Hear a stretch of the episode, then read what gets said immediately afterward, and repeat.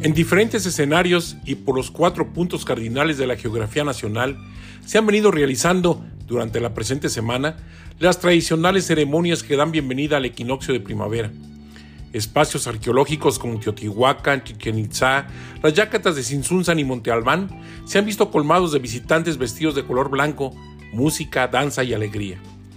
El el origen etimológico latino de la primavera es prima, que significa primer, y vera verdor se afirma que esta fecha siempre llega cargada de una especial energía que motiva el resurgimiento de la vida, la polinización de las flores, la reproducción de los animales y el reverdecimiento del horizonte.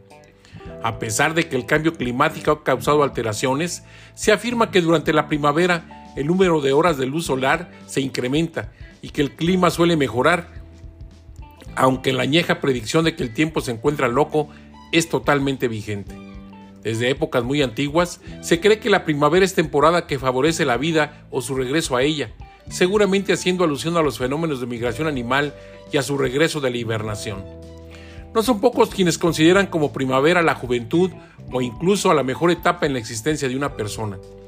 Los fisiólogos afirman que la primavera favorece la liberación de serotonina, dopamina, oxitocina, sustancias todas relacionadas con la felicidad, el placer y el alivio del estrés. Otros utilizan el concepto de primavera para describir momentos en, los que los pueblos se levantan contra las tiranías. Más allá de todo lo anterior, prácticamente ha transcurrido el 25% del 2023, por lo que es oportuno efectuar una medición del cumplimiento de los propósitos enumerados y hasta presumidos durante los primeros minutos del año. Debemos preguntarnos, ¿Funciona la rutina en el gimnasio? ¿Ha valido la pena cumplir la dieta? ¿Mejorar mi actitud se ha expresado en resultados favorables en la escuela, el trabajo en el hogar? ¿Soy mejor ser humano? Estoy seguro de que encontraremos que intenciones no han faltado, acciones para cumplirlas tampoco, pero que nos ha faltado orden para sistematizarlas y hacerles parte de nuestra cotidianidad. El orden al igual que otros hábitos, requiere de aplicación y mantenimiento, ya que no se consigue por decreto ni moda, sino reclama disciplina y constancia para incorporarlo como parte de nuestra vida. Poner orden implica un ejercicio auténtico de jerarquías para otorgarle valor a una adecuada distribución del día a día, de saber decir no cuando enfrentamos dificultades horarias para establecer una cita, una consulta o cualquier actividad que implique un compromiso con terceros.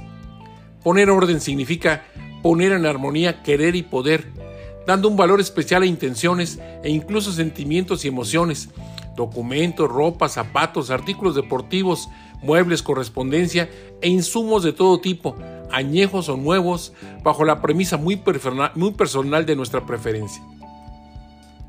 ¿Qué hacer con el 75% del resto del 2023? Seguramente estaremos de acuerdo en darle significado al tiempo, utilidad al conocimiento, intención a nuestras acciones, amor a nuestro entorno, respeto a las diferencias, importancia a lo que lo merece.